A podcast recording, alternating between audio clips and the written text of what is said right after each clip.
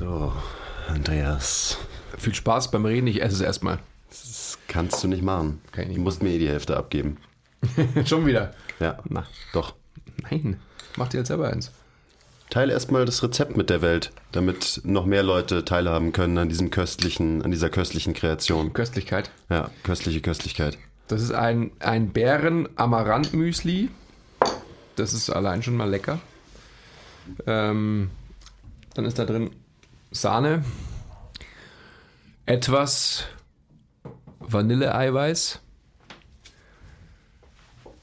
Himbeeren, Heidelbeeren, Banane. Und dass es nicht zu süß wird, habe ich noch viel Salz rein. Lecker. Oder?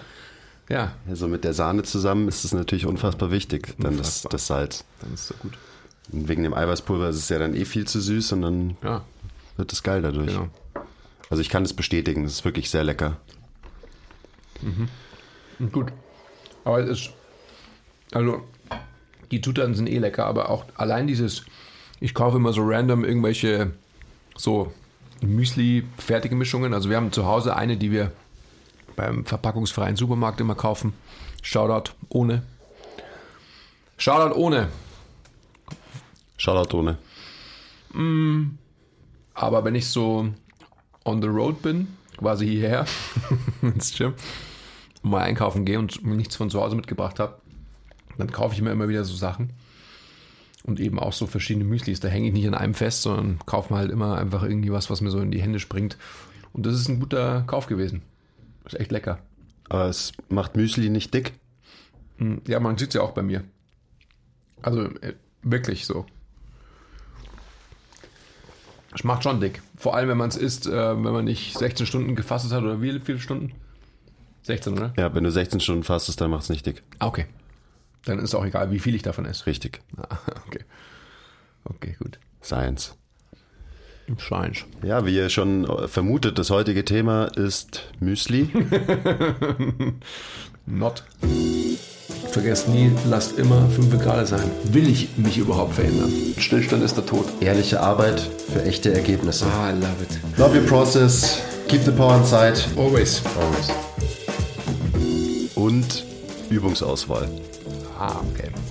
Uh, jetzt wird's deep. Also Übungsauswahl ist natürlich schon ein sehr komplexes Thema. Ich bin gespannt, wie wir das jetzt aufrollen. Also wir haben das natürlich ähm, intensivst vorbereitet, ähm, bevor wir uns hier hingesetzt haben, wie immer. Aber ich denke mal, es würde uns eher darum gehen, vielleicht so ein bisschen Prinzipien der Übungsauswahl zu erläutern, je nach Trainingsziel, je nach Trainingsphase, was da vielleicht Sinn macht. Ah, jetzt verstehe ich, worauf du hinaus willst. Was dachtest denn du? Ja, weiß ich auch nicht so.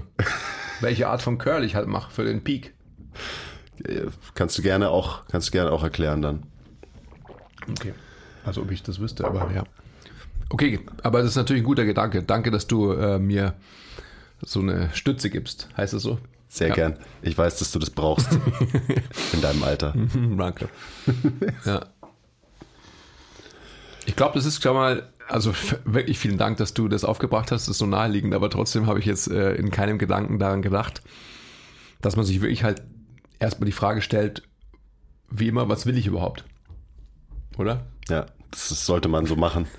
Erstmal fragen, was will ich überhaupt? Und dann kann man sich äh, eben seine Übungen aussuchen, wenn man sich zum Beispiel einen Plan schreibt. Okay, und was gibt's für, was will ich überhaupt? Puh, da gibt's einige. Also wir können natürlich so ein bisschen bei unserem internen System bleiben, dass wir vielleicht mal so ein Warm-up durchsprechen, ganz grob, wie da die Übungsauswahl ist. Dann eine Kompetenzphase, wo es eher um Bewegungslernen, sensomotorisches Lernen geht. Eine Kapazitätsphase, wo es so ein bisschen mehr um Kraftausdauer geht. Also so, wenn man so will, ein High-Intensity-Krafttraining, wo es viel um Output geht und kurze Pausen. Und dann zu guter Letzt so eine Hypertrophie-Kraftphase. Das ist wahrscheinlich so die Phase, in der die meisten immer trainieren. Also werden wir da wahrscheinlich auch viel Zeit verbringen. Aber so könnten wir das Ganze mal angehen. Dann haben wir so ein bisschen Struktur und einen roten Faden, der wahrscheinlich nach zwei Minuten schon wieder flöten geht. Aber wir können es probieren. Ja, das macht total Sinn. Ich habe tatsächlich echt, also das, das, haben wir auch mal angedacht gehabt, dass wir tatsächlich alle Phasen mal besprechen und so weiter. Um euch da draußen auch unser Blueprint-System, sage ich jetzt einfach mal, ähm, so ein bisschen zu erklären, was durchaus Sinn macht, weil wir das auch anbieten. Und ähm, gerade was der Quiz gerade gesagt hat, dass die meisten, die da draußen wahrscheinlich zuhören, sich ähm, 365 Tage im Jahr mal äh, 10 Jahre oder wie auch immer wahrscheinlich nur in der Hypertrophiephase befinden und äh, jeder gut daran täte, auch mal zu überdenken, okay, was ähm, könnte ich denn temporär auch mal anderes einstreuen in mein Training, damit ich irgendwie mal andere Reize setze. Ja, und da sind wir dann gleich bei Übungsauswahl. Es geht natürlich viel Hand in Hand auch mit Variation, also wie variiere ich meine, meine Übungsauswahl. Also fallen mir natürlich x Sachen ein, hm. aber wir wollten ja der Reihe nach vorgehen. Mhm. Also machen wir das jetzt. Also du hast gerade von Warm-up gesprochen. Hm. Wir bei MTMT sind ja große Begrifflichkeitserfinder. Allein das Be Wort Begrifflichkeitserfinder hast du gerade erfunden. Mhm, genau. Was ich super geil finde. ähm, für mich immer die Frage so, natürlich muss man dem Kind einen Namen geben, damit man auch drüber sprechen kann.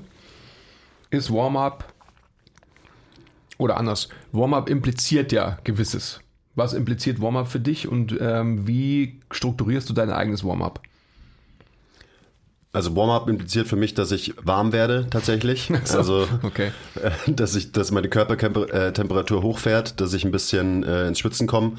Das weißt du, das ist bei mir nicht schwierig. Mhm. Da muss ich eigentlich nur vom Schulbinden aufstehen und das passiert schon.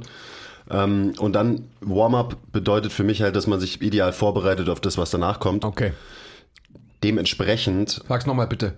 Warm-up bedeutet für mich, dass ich mich ideal auf mein Training, was danach kommt, vorbereite. Dass ich mich und meinen Körper ideal vorbereite. Und da gehört eben wärmer werden, eine Erhöhung der Körpertemperatur tatsächlich dazu. Mhm. Und das ist auch was, äh, was wahrscheinlich oft unterschätzt wird. Also ich bin der Meinung, irgendwie fünf oder zehn Minuten auf einem ähm, Eco-Bike oder auf einem Rudergerät sich zu bewegen und wirklich aufzuwärmen, ist den meisten Stretches, Mobility Moves und was ist und Foam Rolling und was es sonst noch alles Tolles heutzutage gibt, äh, bei weitem überlegen mhm. und wird krass unterschätzt. Mhm. Aber gut, da, darum soll es heute nicht gehen. Hast schon wieder gekleckert. Mein Scheiße, Gott. Mann. Ja. Also, ähm, beim Warm-up ist es so, ich schaue mir an, was mache ich im Training und darauf baue ich meinen Warm-up auf. Also das wird quasi reverse engineert. Auch ganz wichtig, dass man nicht einfach sein gleiches Warm-up irgendwie Ciao. immer fährt. Ciao, Andi. Egal, was, was danach trainiert wird, macht ja auch überhaupt keinen Sinn. Also ich meine, ich trainiere jetzt wieder einen Upper-Lower-Split und würde ich immer das gleiche Warm-up machen, dann ja, wäre irgendwie komisch. Also erstmal schaut man sich am besten an, was wird trainiert und dann, um sich auf diese speziellen Bewegungen, Wiederholungsbereiche etc. vorzubereiten. Da kann man sich dann sein Warm-up zusammenbasteln. Was machst du da eigentlich? Jetzt lass mich mal, ich höre dir zu. Suchst du deine Beere, die ja, du verloren hast? Die Beere ist weg. Okay. Und äh, bei MTMT bedeutet Warm-up, also das heißt immer noch Warm-up, aber viel Positionsarbeit, aka Positional Work. Tolles Wort, das wir erfunden haben. Weil uns eben gerade in letzter Zeit klar geworden ist, dass Position Dictates Function. Hast du gefunden? Ja. Welcome back. Äh, okay, jetzt muss, muss die noch kurz gewaschen werden. Okay, schade. Also, Position dictates Function und am Ende geht es mehr um Funktion in irgendeiner Art und Weise im Training, egal ob das jetzt die Funktion von einem Squat ist oder die Funktion von Muskeln, die ich hypertrophieren will, whatever. Dementsprechend macht es total Sinn, seine Session anzufangen mit dem Fokus auf seiner Position um somit eben sein Training, seine Bewegungsqualität nachhaltig positiv zu beeinflussen. Eben alles, was nach dem Warm-up kommt. Was heißt denn Position? Also, verstehe ich nicht. Position heißt primär, wie ist dein axiales Skelett positioniert? Also, wie positionierst du vor allem dein Becken zum Brustkorb? Wie veränderst du durch diese Positionierung eben Längenspannungsverhältnisse von Muskeln? Ähm, genau, wo machst du einen Muskel länger, in Anführungszeichen, wo bringst du Kontraktion in, eine, in einen Muskel oder eine Muskelgruppe. Genau, weil das bedingt eben, wie gesagt, die Funktion, bedingt, wie beweglich du bist in vielen Bewegungen und so weiter und so weiter. Hast du ein, hast du ein ähm, eindrückliches Beispiel gerade für das Längenspannungsverhältnis-Konstrukt, das du gerade erklärst? Äh, zum Beispiel, wenn dein Becken nach vorne gekippt ist, die ganze Zeit, dann sind deine Hamstrings, also deine Ischios, immer auf Länge. Mhm. Und ein Muskel, der permanent, ja, zu exzentrisch ausgerichtet ist, also zu lang ist, hat ein schlechteres Potenzial, Kraft entfalten zu können. Das größte Potenzial, Kraft zu entfalten und auch einfach die biomechanisch beste Position für einen Muskel ist immer quasi die Ruhelänge. Und dementsprechend, wenn ich mich so, wenn ich mein Skelett so positionieren kann, dass ich viele Muskelgruppen eben auf ihre Ruhelänge bringe durch die Position, dann werde ich wahrscheinlich davon profitieren, weil mein System sich eben so bewegen kann, wie sich bewegen sollte. Wow. Okay.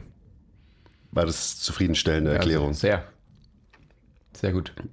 Also das heißt Positional Work. Das heißt Positional Work ja. bei uns. Und ähm, mit welchen Inhalten wird das belegt? Also wie muss ich mir das vorstellen? Hallo. Ja, schön, dass du fragst, Andi, weil es geht ja heute um Übungsauswahl und nicht ums Warm-up eigentlich. Mhm. Ähm, ja, das sind dann eben mal alle möglichen komischen Übungen, wo ich eben diese Position Brustkorb zu Becken verbessere, in das Ganze in eine guten Position trainiere und dann auch schon Kraftreize setze da, also nicht nur irgendwie so ein bisschen mich vor mich hin bewege und äh, sondern das muss schon tough sein, weil sonst wird sich dein System da nicht irgendwie verändern so, oder anpassen dran. Sonst heißt es Junk-Volumen. Ah, okay. Going, going through the motions oder so. Mhm. Ähm, also das sind, wenn man jetzt so will, Core-Übungen, also einfach Sachen wie Planks, Varianten von Planks, viel Hamstring-Arbeit, weil das eben genau die Muskelgruppen sind, eben meine Bauchmuskeln, meine Hemmis, die hauptsächlich die Position von Becken zu Brustkorb beeinflussen. Dementsprechend liegt da viel der Fokus drauf. Also Übungsauswahl, was positionsfokussiertes, und eben muskulär viel Bauchmuskeln, viel Hamstrings. Mhm. Das ist schon mal im Warm-up. Ähm, wir machen da auf jeden Fall nochmal einen eigenen Podcast drüber, nur übers, über Warm-up und Position und Positional Work. Das ist, glaube ich, sehr, sehr interessant für viele, aber da halten wir uns jetzt heute mal nicht zu lang auf, mhm. würde ich sagen. Okay. Und das, dieses äh, Warm-up, dieses Positional Work, du hast es ja vorhin schon angesprochen, dass es immer auch intentional ist darauf bezogen, was danach in meinem Hauptteil in Anführungsstrichen kommt. Genau. Aber so diese Grundsätzlichkeit, dass du halt schaust, dass deine Position sich verbessert und dass du irgendwas für, ja, für die Bauchmuskeln machst oder irgendwas für die Hamstrings machst, das ist eigentlich immer integriert. Ja. Okay. Eigentlich immer. Also jetzt bei mir persönlich, wenn ich einen Oberkörpertag trainiere, dann ähm, wärme ich mich, dann habe ich quasi fast kein Warm-up. Ähm, da wenn ich mit Bankdrücken anfange, dann wärme ich mich beim Bankdrücken auf, weil ich da jetzt nicht unbedingt den Sinn sehe, natürlich nur durch die Art und Weise, wie ich gerade Oberkörper trainiere, dass ich da irgendwie ein großes Warm-up bräuchte. Mhm. Also es kommt natürlich auch wieder drauf an.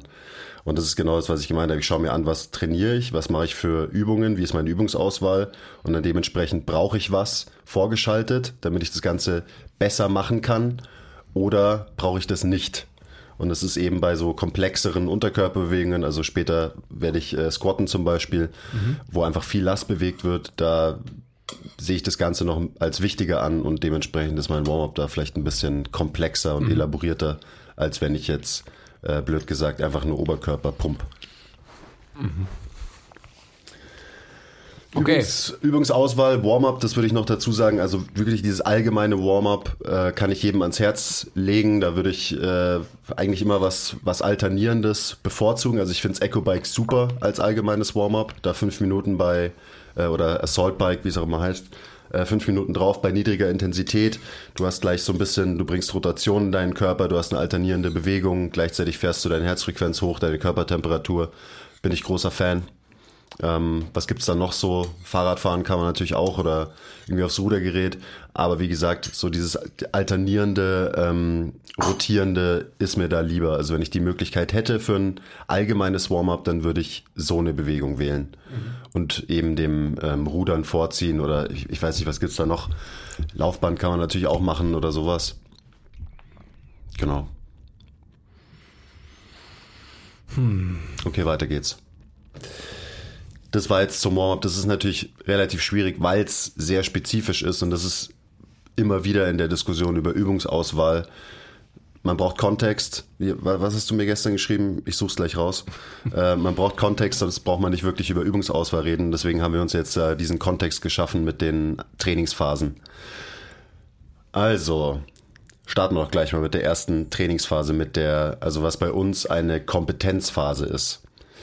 Also, Kompetenz bedeutet, wir versuchen den Leuten, die bei uns trainieren oder auch wenn wir es selber machen, uns selbst ähm, beizubringen, wie man, wie man sich besser bewegt, wie man sich besser positioniert. Also wirklich biomechanisch bestimmte Bewegungsmuster verbessern. Das ist das Ziel von dieser Trainingsphase. Mhm. Und ähm, ja, Andi, wie, wie macht man das? Also wie kann man, wie sieht die Übungsauswahl in so einer Phase aus, wo es viel um sensomotorisches Lernen geht? Ja. Gott. Also natürlicher Menschenverstand kann da die Antwort liefern, wie ich finde, wie immer, wenn man ihn noch hat. Ähm, insofern, als dass wir in der Kompetenzphase viel, ich sag mal, schiefes Zeug machen. Also wir lassen ähm, die Leute, mit denen wir arbeiten und uns selbst auch viel ähm, asymmetrisch trainieren, alternieren trainieren, unilateral trainieren. Also viel Zeugs, wo man letztendlich keinen großen Output generiert als Ziel, sondern eben sensomotorisches Erleben schult.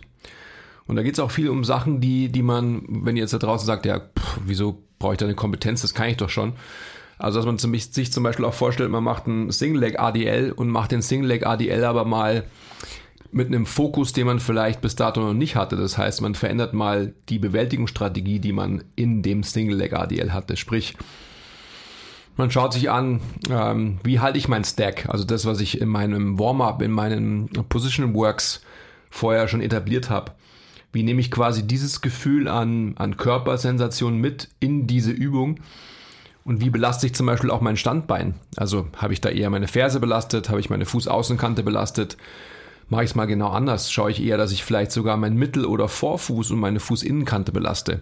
Und schaue mir mal an, wie meine Muskeln arbeiten. Also schaue mir mal einfach an, wie meine Hamstrings, ähm, was ja nicht nur ein Muskel ist, also ist nicht ein großer Schinken, Ham, sondern es sind halt mehrere. Das sind mehrere Schinkens. Mehrere Schinkens, wie die sich auf einmal anders erfühlen lassen. Und da sind wir auch schon bei einem ganz, ganz wichtigen Punkt.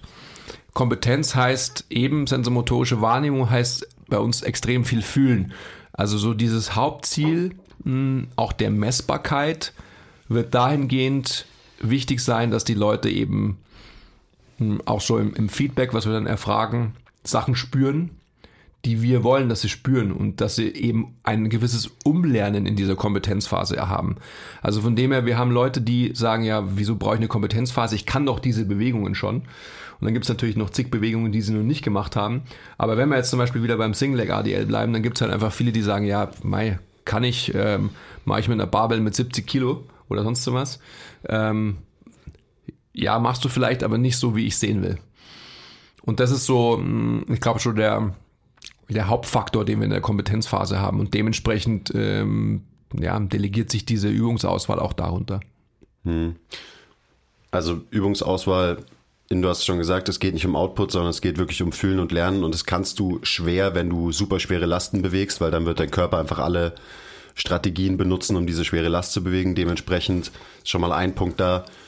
Ich werde eher leicht geloadete Übungen wählen und das ist das Schöne, das geht meistens Hand in Hand, wenn ich was unilaterales oder was bilateral asymmetrisches mache, wie ein Split Squat oder so, dann kann ich von vornherein nicht so viel Gewicht bewegen. Plus ähm, wir versuchen ja wirklich die, die Biomechanik des Menschen, mit dem wir trainieren, zu verbessern in dieser Phase. Also nicht bezogen auf diese ähm, alten Bilder aus dem Kraftraum, eben der Squat mit Knie raus, Arsch nach hinten, Brust raus und so, sondern wir schauen uns tatsächlich die Biomechanik an, wollen die verbessern und das funktioniert meistens nur, weil halt ja, wir das viel verlernt haben durch viel fühlen und so weiter. Dementsprechend leichte Gewichte, viele unilaterale Sachen, viel interner Fokus, also auf dich selber. Mhm. Eben, wo, wo ist dein Körperschwerpunkt? Wo, das hast du gerade schon angesprochen, wo spürst du das Gewicht auf deinem Fuß ähm, und so weiter und so weiter. Also dementsprechend was ist da die Übungsauswahl, unilaterale Sachen, ähm, aber auch bilaterale Sachen. Also mhm. da würde ich jetzt mal drauf kommen, weil das ist auch wieder das gleiche Spiel, was ich vorhin beim Warm-up hatte. Ähm, wenn ich diese Phase einer anderen Trainingsphase vorschalte, dann muss ich natürlich mir unbedingt in der Planung anschauen, welche Phase kommt danach, welche Trainingsphase. Und dementsprechend dann auch die Inhalte ähm, bedingt eben dieser Kontext. Was kommt danach? Und wenn ich zum Beispiel nach dieser Phase einen fetten Hypertrophie-Block geplant habe und ich weiß eh schon, okay, da werde ich ähm, Hyper-Squats machen und Bankdrücken machen oder so, dann kann ich diese Kompetenzphase auch nutzen, um genau kompetenter zu werden in diesen Bewegungen, die danach wieder kommen. So schön. Und was da jetzt extrem Sinn macht von der Übungsauswahl sind so Sachen wie Tempoarbeit oder pausierte Wiederholungen. Also zum Beispiel, was ich ganz gerne mache, ist bei der Kniebeuge drei Sekunden runter, eine Sekunde Pause unten, schnell aufstehen. Das gleiche kannst du auch beim, beim Bankdrücken machen, also langsame Exzentrik, Pausen einbauen in der Bewegung. Das natürlich dann im Idealfall auch noch abgleichen auf welche, in welcher Position ist der Mensch am schwächsten oder am instabilsten. Und dann baut man die Pause genau in dieser Position ein. Also das heißt nicht, dass dann nur, dass wir dann nur unilaterale Sachen machen, aber auch die bilateralen Sachen haben eben einen anderen Fokus, einen Technikfokus, einen Bewegungskompetenzfokus und nicht, äh, du musst jetzt jede Woche zweieinhalb Kilo mehr bewegen in deinem Squat und so weiter und so weiter. Ich glaube, dass, also die, die generelle der Strich drunter und als, als Quintessenz ist einfach immer das Gleiche, dass wir einfach die Leute wirklich vorbereiten auf was halt, was danach kommt. Also Kompetenzphase ist ähm, die Schulung für alles weitere, genauso wie das Warm-up, sprich Positional Work auch die Vorbereitung ist für jegliches Training, was wir haben. Und ich kann nur nochmal wiederholen, was du sagst. Das Schöne ist ja, dass, dass Leute, die mit uns arbeiten, hm, die analysieren wir, die schauen wir uns an und geben ihnen dann das, was wir immer wieder sagen jetzt, was sie nicht haben und schrauben das, was sie haben, so ein bisschen zurück. Also sprich, wenn sie halt ähm, absolute Extender sind, dann werden wir uns anschicken, in der Kompetenzphase Bewegungs Bewältigungsstrategien einer Bewegung, ich nehme jetzt mal einen Squat, zu finden, die sie eher dahin bringen, dass sie ihre Muster verlassen und dass sie eben die Bewegung Kniebeuge anders bewältigen, vermeintlich biomechanisch besser bewältigen, als sie es bisher getan haben. Und dafür ist die Kompetenzphase eben auch da. Und das ist das, was der Quiz gesagt hat, dass man da durchaus natürlich auch bilateral arbeitet, aber immer mit dem Fokus, dass irgendwas ähm, sensomotorisch verbessert wird. Und das ist das Spannende. Also von dem her, ich bin echt immer wieder ganz stolz auf uns, ähm, wenn, wenn man darüber spricht auch und so weiter, wie stimmig dieses System ist, unser Blueprint ist. Das ist echt gut. Okay, ja. müssen, müssen wir ja noch länger bleiben oder ähm, gehen wir dann weiter? Kannst du nochmal eine Zusammenfassung machen? Ich kann eine Zusammenfassung machen. Also wir versuchen in, in der Kompetenzphase, ich sag mal, Schwächen zu stärken, Lücken zu füllen bei den Leuten. Das, was du gerade angesprochen hast. Ähm, die Biomechanik zu verbessern. Schwächen zu, Schwächen zu, ich habe es gerade überlegt, Schwächen zu schwächen. Schwächen zu schwächen, ja, ja sorry. Okay, ja. Schwächen, Schwächen. Ähm, die Biomechanik des Menschen irgendwie zu verbessern, dementsprechend, weil was stellt tatsächliche in Anführungszeichen natürliche menschliche Bewegung da. Das ist immer eher was Asymmetrisches, was Alternierendes. Ähm, das passiert oft auf einem Bein und eben nicht auf zwei Beinen gleichzeitig wie ein Squat. Dementsprechend sieht die Übungsauswahl dann auch viel so aus, dass es eben unilaterale Sachen sind. Wenn wir was Bilaterales machen, dann machen wir das oft langsam, um eben Sachen besser spüren zu können, um die Technik besser zu lernen. Also es ist viel viel Hirntraining, würde ich sagen. Und dementsprechend geht auch die Übungsauswahl genau in diese Richtung. Plus der Fokus liegt nach wie vor extrem viel auf Position. Ähm, das heißt, für mich als Coach ist es dann immer ein bisschen auch intensiver, was das Cueing angeht und so weiter, weil wenn ich will, dass jemand was lernen soll, dann muss ich wahrscheinlich auch viel reden und dem Menschen viel erklären, versus wenn der Mensch einfach nur Output generieren soll, dann kann ich als Coach meistens meine Klappe halten und sage einfach, okay, go, do it, do the thing. Ja, aber auch nur, Leute, weil er so gut vorbereitet wurde, dass halt alles vorher in Check gebracht wurde. Und das ist auch wieder so wichtig. Also, wir, ich gehe mal so her und dann gehen wir auch in den Phasen gleich weiter. Mhm. Wenn jemand zu uns kommt, der mh, hm, schon mal eine, eine, Historie hat an, an Training und der auch schon durchaus irgendwelche Leistungen vorzuweisen hat, dann ist es schön und gut. Dann ist es einfach was metrisch Messbares. Dann ist es halt er oder sie vielleicht irgendwie halt ein Stud, der halt irgendwelche Leistungen bringen kann. Ja, fair enough.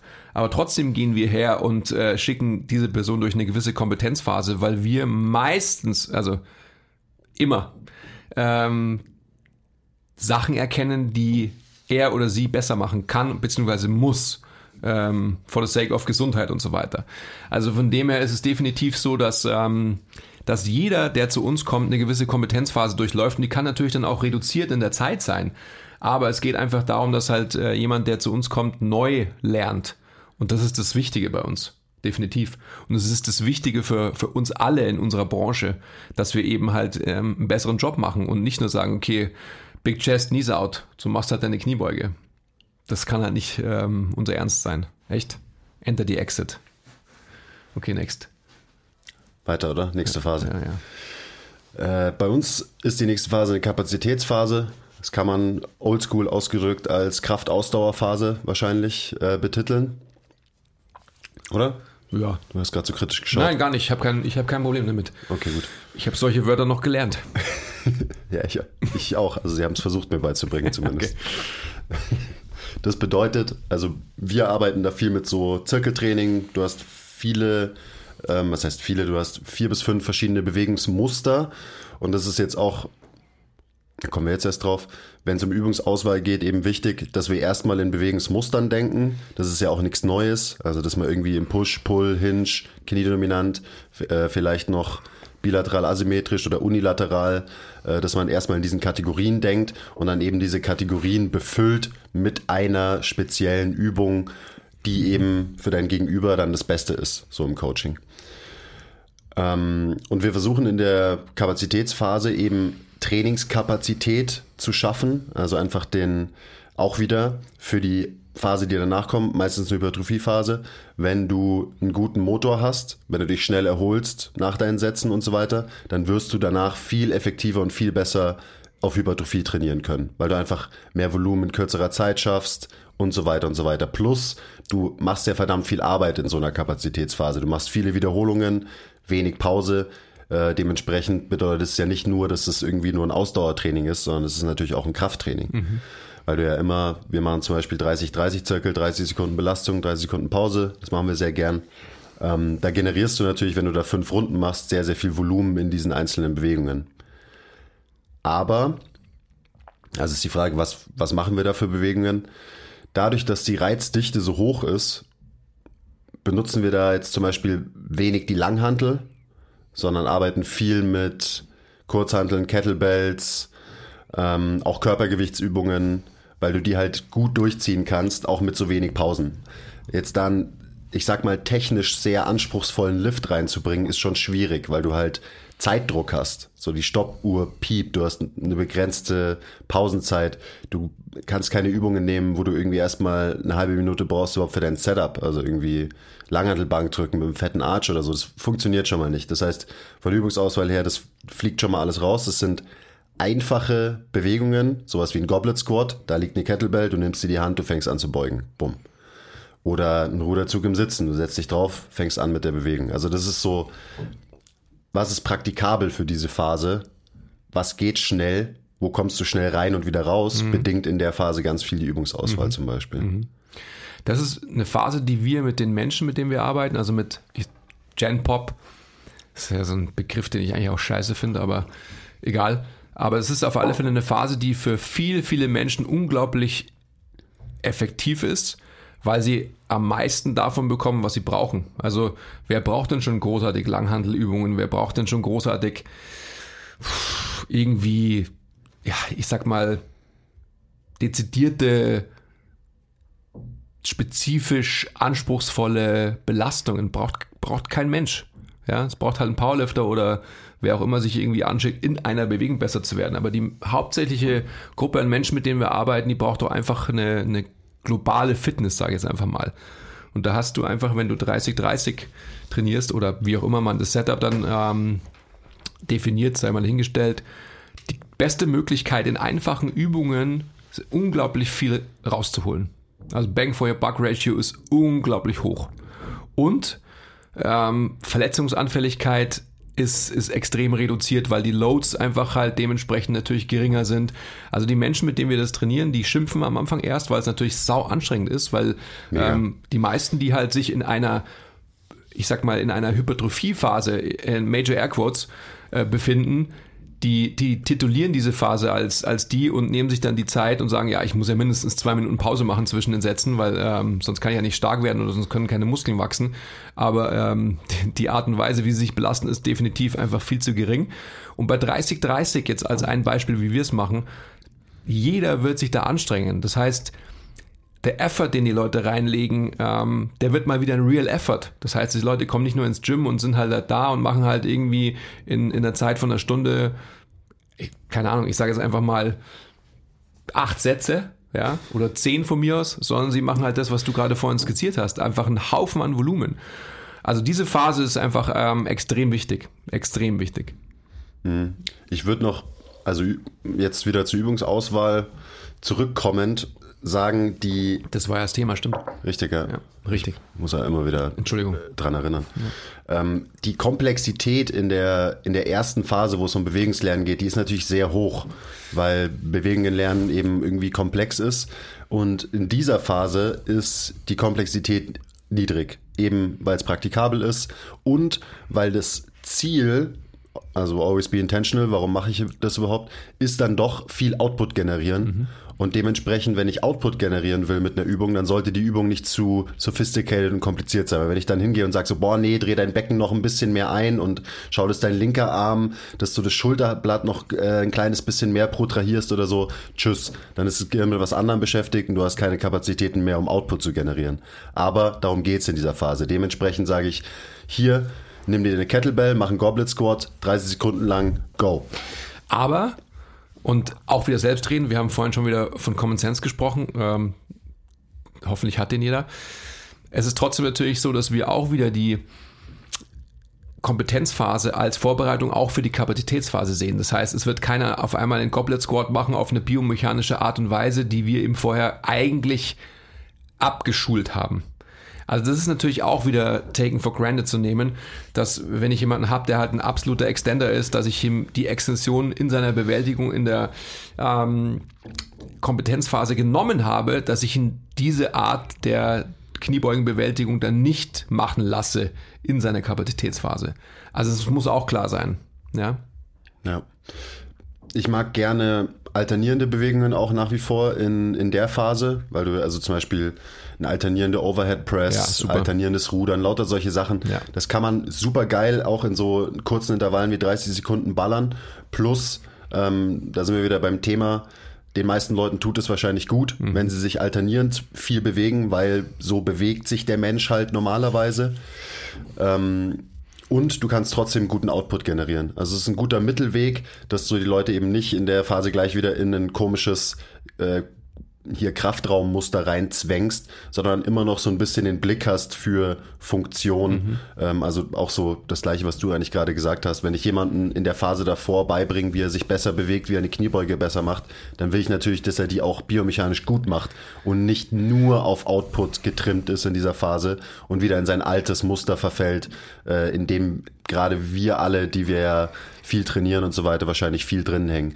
Und das hat dann eben so viele Benefits, weil auf der einen Seite ist dein, der limitierende Faktor von dieser Phase eher ein Ausdauerfaktor als jetzt irgendwie muskulär oder kraftmäßig. Plus, das kann ich paaren eben mit einer hohen Bewegungsqualität durch gute Übungsauswahl. Mhm und dadurch gebe ich dem Menschen wieder viel von dem, was er nicht hat. Mhm. Und das macht auch extrem viel Sinn für alle, die eben, wie du gesagt haben, ihr ganzes Leben in der Hypertrophiephase sind und nie so andere Reize setzen, mhm. weil ähm, variabel bleiben und ähm, eine gewisse Range an Optionen zu haben, kann nur gut für uns sein. Mhm. Gesundheitlich, für die Funktion und vor allem langfristig dann gesehen. Okay. Also nochmal zusammenfassend, hast du eigentlich gerade schon gemacht. Aber was ist so das Hauptziel der Kapazitätsphase? Ballern ballern. Ja. Also wir machen es auch so, dass wir in der Kapazitätsphase definitiv eben halt ballern und metrisch getrieben sind. Das heißt, wir protokollieren auch die Wiederholungen, die der Mensch schafft. Also ihr müsst euch vorstellen, wenn wir halt fünf Übungen hintereinander äh, programmieren und der Mensch ähm, je nach Leistungsniveau das, ich sag mal, zwischen drei bis fünf oder sogar sechs Mal durchläuft, dann ist es definitiv so, dass wir eben halt schauen, wie sind die ähm, Reps von Satz zu Satz und wie sind die Reps von Training zu Training. Das heißt, um da einfach mal zu sehen, ob er in seiner Kapazität besser geworden ist. Ja, das macht total Sinn. Also gerade wenn es zum Ende hingeht, also zum Ende eines Blocks hin, also wenn man fünf Übungen ähm, kappelt, also wir haben oft auch solche Sachen drin, die, die wirklich einen sehr, sehr ähm, ja, hohen, hohen Anspruch an, an kardiovaskulärem Output haben, also wie Mountain Climbers zum Beispiel oder halt irgendwas eben kardiovaskulär getriebenes, Ecobike oder was auch immer, auch als 31er Intervall, mhm. ähm, dann schauen wir uns da auch die Reps an, beziehungsweise eben die Leistung und, und vergleichen die natürlich miteinander. Und das macht halt diese Phase aus. Also in was für Bewegungen kann man gut ballern? Natürlich gut in bilateralen Übungen, weil du da einen guten Output generieren kannst. Sprich, Übungsauswahl geht wieder ein bisschen weg von diesem unilateralen, mehr hin zu bilateralen Sachen und eben alternierenden Sachen. Was, was ist eine Übung, wo ich viel schaffen kann in nur 30 Sekunden? Ähm, das bedingt dann so ein bisschen da die Übungsauswahl. Ja, ja.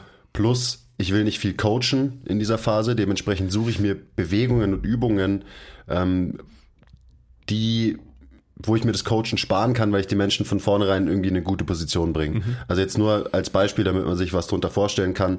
Jemand ähm, hinscht seinen Squat sein Leben lang, dann gebe ich ihm eine Erhöhung für seine Fersen, sag ihm nur, schieb deine Knie weit nach vorne als einzigen Cue und dann lasse ich ihn seine Kniebeugen so machen. Mhm. Plus ich gebe ihm noch eine Kettlebell vor den Körper, also äh, ein Goblet Squat. Und dadurch wird der Mensch automatisch die Kniebeuge knielastiger machen und kommt raus aus seinem gewohnten Hinge-Muster, mit dem er sonst die Kniebeuge macht. Und dann muss ich auch nichts mehr coachen. Dann stelle ich mich daneben und sage, noch 10 Sekunden, 3, 2, 1, fertig. Und der Mensch hat die Bewegung aber so gemacht, wie ich sie gerne hätte, weil ich ihn in die passende Position dafür gebracht habe. Und weil du das in der Kompetenzphase überprüft hast. Das ist echt wichtig. Also ich habe es ja jetzt schon dreimal gesagt, glaube ich, aber das ist das, was wir immer, immer machen, egal wer da ist. Okay, mhm. gut. Was gibt's noch? Jetzt äh, kommen wir zur Bread and Butter unserer Arbeit. Okay. Oder? Ich bin eigentlich liebst, am liebsten in der Kompetenzphase. Ja, das mag ich auch sehr gern. Ich mag halt gern fühlen. Ist für so Nerds auch natürlich geil. Ja. Aber als nächstes kommt die Hypertrophiephase. Ja. Und die Frage, wie sieht da die Übungsauswahl aus? Mhm. Ja, und da fängt man wieder genauso an wie in den anderen Phasen. Man stellt sich erstmal die Frage, was ist mein, was ist der Outcome, den ich mir erwarte? Was will ich erreichen durch diese Hypertrophiephase? Hypertrophie wahrscheinlich und äh, auch ein bisschen Zugewinn an Kraft. Ähm, und dann ist natürlich da wieder die Frage, wie kann ich das am besten erreichen? Mhm. Wenn es um Hypertrophie geht, geht es um Progressive Overload. Wenn es um Progressive Overload geht, dann geht es auch wieder um Output. Also wie viel Trainingsvolumen ähm, kann ich insgesamt generieren, wie viel Spannung kann ich auf meine Muskeln applizieren, damit diese Muskeln auch wachsen, weil darum geht es am Ende. Und das ist dann eben wieder ein anderer Fokus. Da muss ich mir anschauen, was soll der limitierende Faktor sein. Mein muskuläres System mehr als mein kardiovaskuläres System in der, äh, in der Phase davor. Dementsprechend liegt jetzt ein viel größerer Wert bei, wie viel Gewicht bewegt jemand. Mhm. Und wir reden ja die ganze Zeit drüber, was machen wir mit unseren, mit unseren Kunden im Gym. Da muss man natürlich sich auch immer vor Augen führen, dass wir nur eine Stunde Zeit haben mit den Leuten. Dementsprechend muss ich da, was ist es, effizient oder effektiv? Effizient muss ich trainieren. Du musst erstmal effektiv trainieren und die Sachen, die du effektiv machst, effizient machen. Okay. Also ich versuche viel Trainingsreiz in eine Stunde zu bekommen, dementsprechend Übungsauswahl eher wieder bilaterale Sachen. hast, hast verstanden überhaupt gerade? Schon? Ja, ja. Du musst die richtigen Sachen richtig machen. Okay, gut. Ja. also für so eine Phase, und da erzählen wir euch auch nichts Neues, eignen sich halt, eignet sich zum Beispiel die Langhandel super, weil du eben viel Last bewegen kannst mit einer Langhantel. Ähm, du machst bilaterale Übungen, weil du einfach in kurzer Zeit eben viel Gewicht bewegst, viel Trainingsvolumen hast. Das heißt, so unilaterale Sachen fallen da eher wieder raus und wir entfernen uns auf unserem schönen Spektrum Gesundheit und Funktion auf der einen Seite und Leistung slash Output auf der anderen Seite. Ähm, da bewegen wir uns eben durch die Phasen immer mehr von mhm Gesundheit und Funktion Richtung Output. Und in der Hypertrophiephase sind wir dann relativ weit drüben beim Output. Wow. Ja, krass. Also was sind, was sind Bewegungen, ähm, wo jemand viel Trainingsvolumen generieren kann? Das sind dann halt, statt einem Goblet Squat ist es vielleicht eher ein Safety Bar Squat, weil du immer noch das gleiche Muster trainierst. Wir darf arbeiten. Ich da, darf ich da kurz bei der Kniebeuge eben einhaken? Sofort. Also, wenn man Hypertrophie als Ziel hat, und jetzt nehmen wir mal das Beispiel Kniebeuge und die Ableitung davon, dass man denkt, man kriegt halt oder man will einen Zuwachs an Muskulatur im Unterkörper erreichen. Ja? Mhm. Richtig? Ja. Man will auch einen Zuwachs. Booty Gains, Mann. Booty? Booty Gains für. Okay, Booty. Deswegen squatten doch die ganzen äh, Instagram-Models. Okay, deswegen hingen sie, meinst du? Richtig. Okay, weil das ist das, worauf ich hinaus will. Wenn man, ähm, wenn man einen Backsquat mit der Langhantel macht, und einen Backsquat eher macht wie ein Powerlifter, das heißt vermeintlich eher Low Bar, dementsprechend den Hüftwinkel verkleinert, äh, sprich der Oberkörper kommt nach vorne und sich aber denkt, man hat das, also man programmiert diese Variante der Kniebeuge als meine Quad-dominante Bewegung, dann hat man einen Fehler gemacht. Und das ist mir einfach extrem wichtig. Wenn ihr Hypertrophie wollt, also sprich, wenn ihr Muskelzuwachs wollt, dann müsst ihr eher denken wie ein, wie ein Bodybuilder. Das heißt, ihr müsst eine Übungsauswahl treffen, die auch wirklich den Muskel trifft, in Anführungsstrichen den ihr im, im Fokus habt. Und dann kommt wieder was? Position dictates Function, dictates Tension. Also sprich, wenn ich eine Kniebeuge wähle, wo ich letztendlich eine, eine extreme Bewegung meines Arsches nach hinten habe und mein Kniewinkel niemals spitz wird, sprich meine Knie sich keinen Zentimeter nach vorne bewegen, naja, wie soll ich da überhaupt den, den Quad als, als hauptbewegenden Muskel irgendwie in den Fokus rücken? Geht nicht. Also es ist nur als, als Side Note Rant, dass wir uns davon verabschieden, dass wir im Backsquat stärker werden müssen, um dicke Oberschenkel-Quads zu haben. Geht nicht. Funktioniert vielleicht, wenn du Highbar beugst. Highbar ist ja auch was anderes als Lowbar. Richtig. Weil Highbar dementsprechend gleich wieder die Position verändert, biomechanisch, weil, ja. Schreib ihn hier an, bitte. Doch, kurz. Aber jetzt mach du weiter, weil du hast ja im Endeffekt ein äh, perfektes Beispiel genannt, was man halt Quad- oder Kniedominant machen kann. Als wirklich kniedominante Kniebeuge.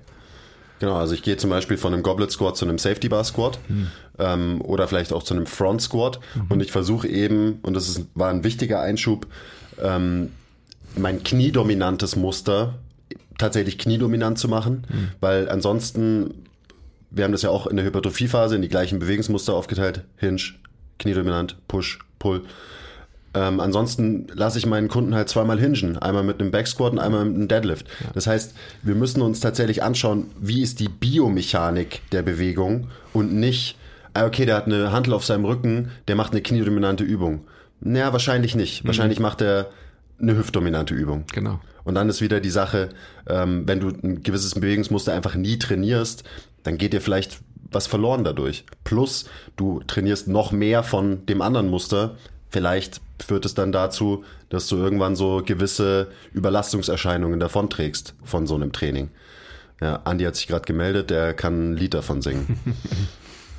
genau, also allein von den Implements, was für Gewichte benutze ich, ist in der Hypertrophiephase eben so Specialty Bars wie die Football Bar, die Trap Bar, die Safety Bar. Solche Sachen sind gefragt. Ähm, gerade, also ich habe jetzt vorhin von der Langhantel geredet, ähm, diese Specialty Bars sind meistens eine bessere Lösung für Leute, ähm, die nicht in, an einem Powerlifting-Wettkampf teilnehmen müssen. Also wir klammern uns auch irgendwie an dieser fucking Langhantel fest. Das habe ich auch lange gemacht.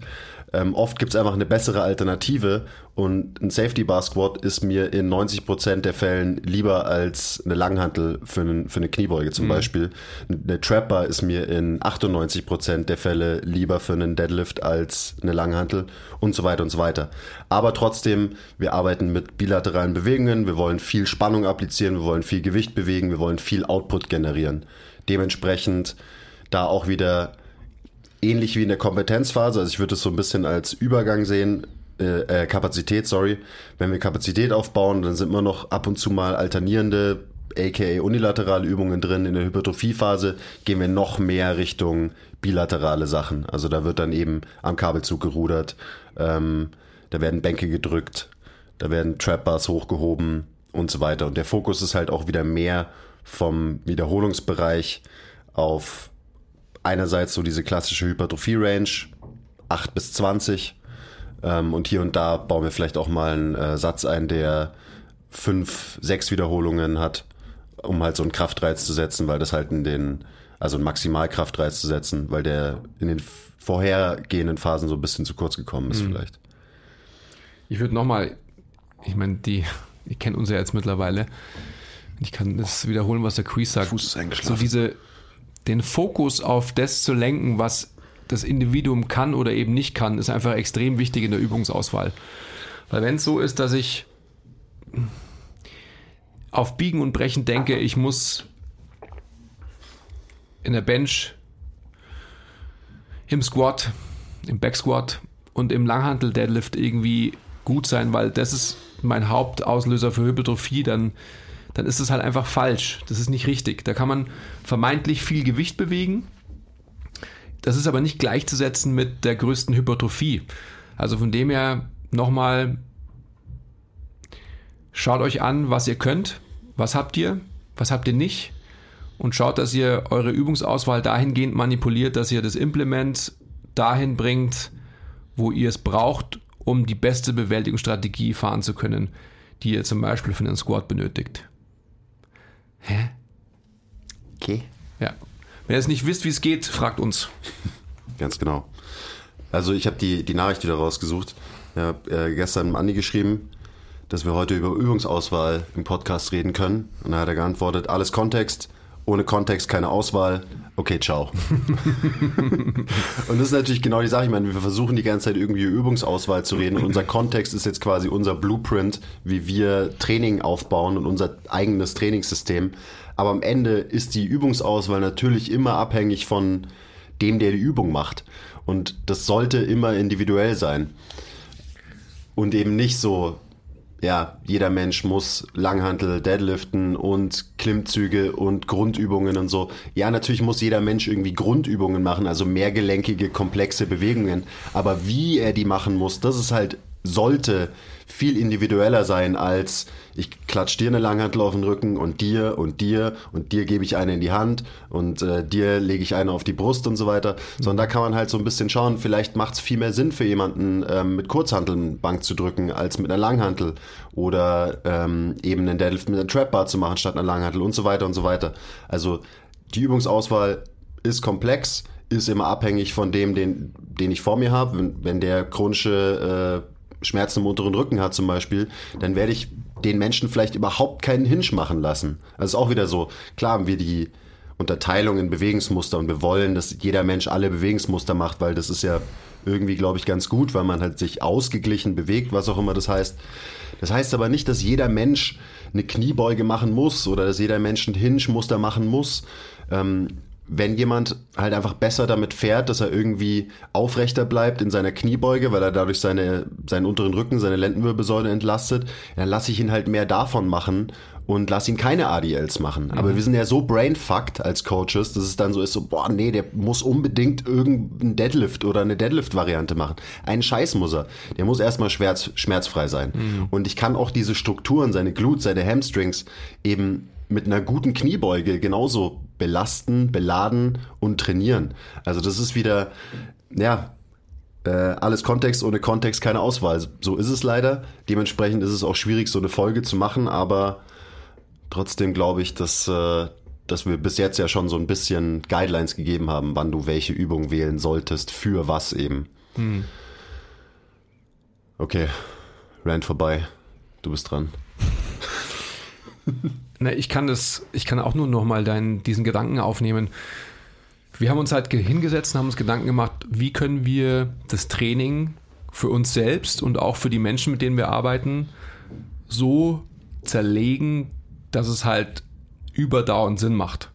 Und dass man eben nicht nur in einer Phase, also sprich in in dem Anspruch, ähm, irgendwie Hypertrophie, also sprich mehr Muskeln draufpacken zu wollen, ähm, sich befindet über Jahre und Monate und Tage und Stunden und Sekunden. Ähm, sondern was kann man machen, um den Menschen halt generell auf diesem Kontinuum, auf diesem Spektrum von Output, Leistung, wo wir alle denken, irgendwie sein zu müssen, ähm, sich bewegen zu lassen, auch weiter in diese Richtung der Funktion und Gesundheit. Und deswegen einfach diese Aufgliederung in die Phasen. Und nochmal, ich sage es glaube ich jetzt zum vierten Mal, die Kompetenzphase ist für uns wirklich die Grundlage, die vorbereitende Phase auf alles andere. Weil wenn ich in der Kompetenzphase eine gute Arbeit leiste, dann ist der Mensch, mit dem ich arbeite oder ich selbst so gut vorbereitet, dass ich quasi diese Bewältigungsstrategien mitnehmen kann in meine output-getriebenen Phasen.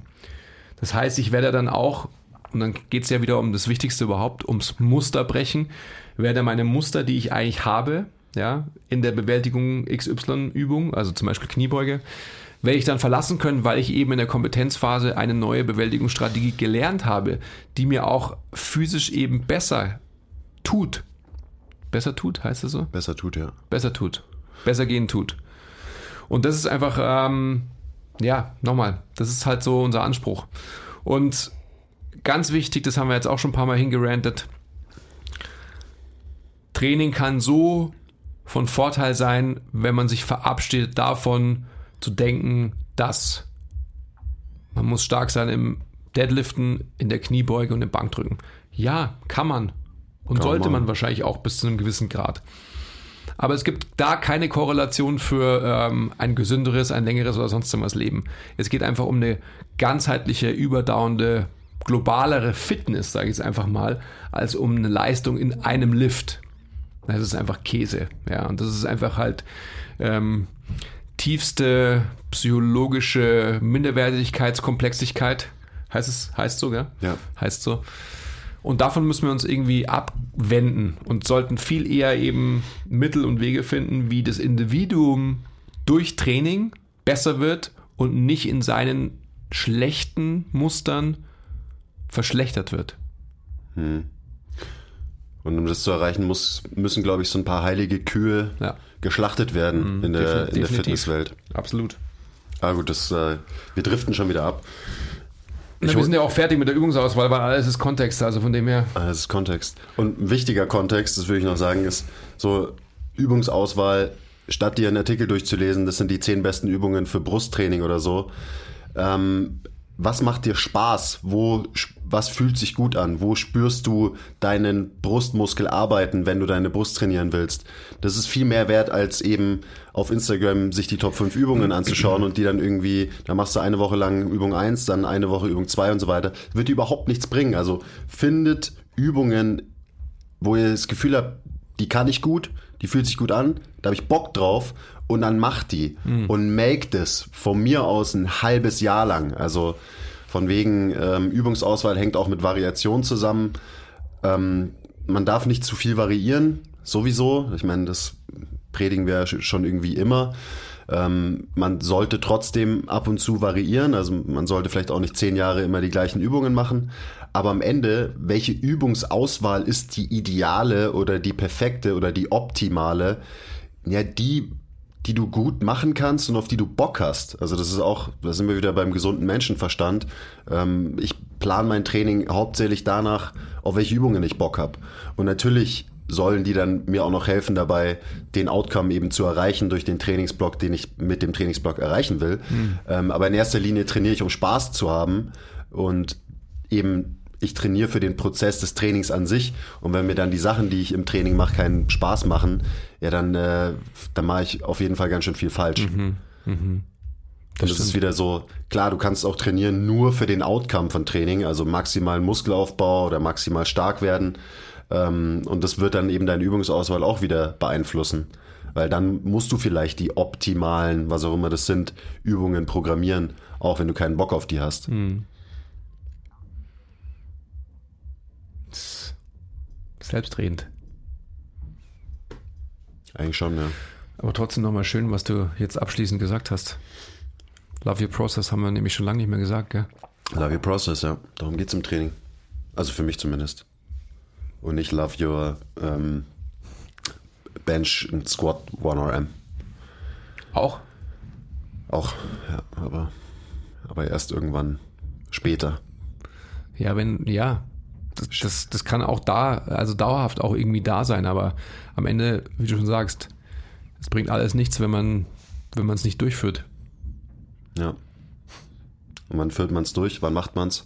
Wenn es einem Spaß macht. Wenn es einem Spaß macht. So schaut's aus. Ja, okay, also haben wir jetzt viel über Übungsauswahl gesprochen? Ich bin mir nicht sicher. ich, weiß, ich, weiß, ich weiß es nicht genau. Ich glaube nicht so viel. Aber mehr als ich gedacht habe eigentlich. Ja, ja. Ja, ja, schon. Aber weil du es auch so gut äh, gemacht hast, indem du uns am Blueprint hast festhangeln lassen. Das war schon gut. Ansonsten hätte ich nur das ähm, fünfmal gesagt oder zehnmal, was ich dir geschrieben habe. Ja, das wäre auch gut gewesen. Dann hätten wir gleich äh, hier ah. ins Café und was konsumieren können. Ja, das wär, das nach fünf Minuten Podcast. ja, ich finde es schön. Also, ähm, ja, wenn ihr nicht wisst, was ihr machen sollt, dann fragt uns wirklich.